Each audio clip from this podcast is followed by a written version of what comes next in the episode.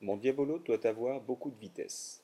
J'effectue un quart de tour à droite et je place mes deux baguettes bout à bout, la droite étant plus proche de moi. Je pose mon fil de la baguette droite sur la baguette gauche, je passe ma main droite sous le diabolo.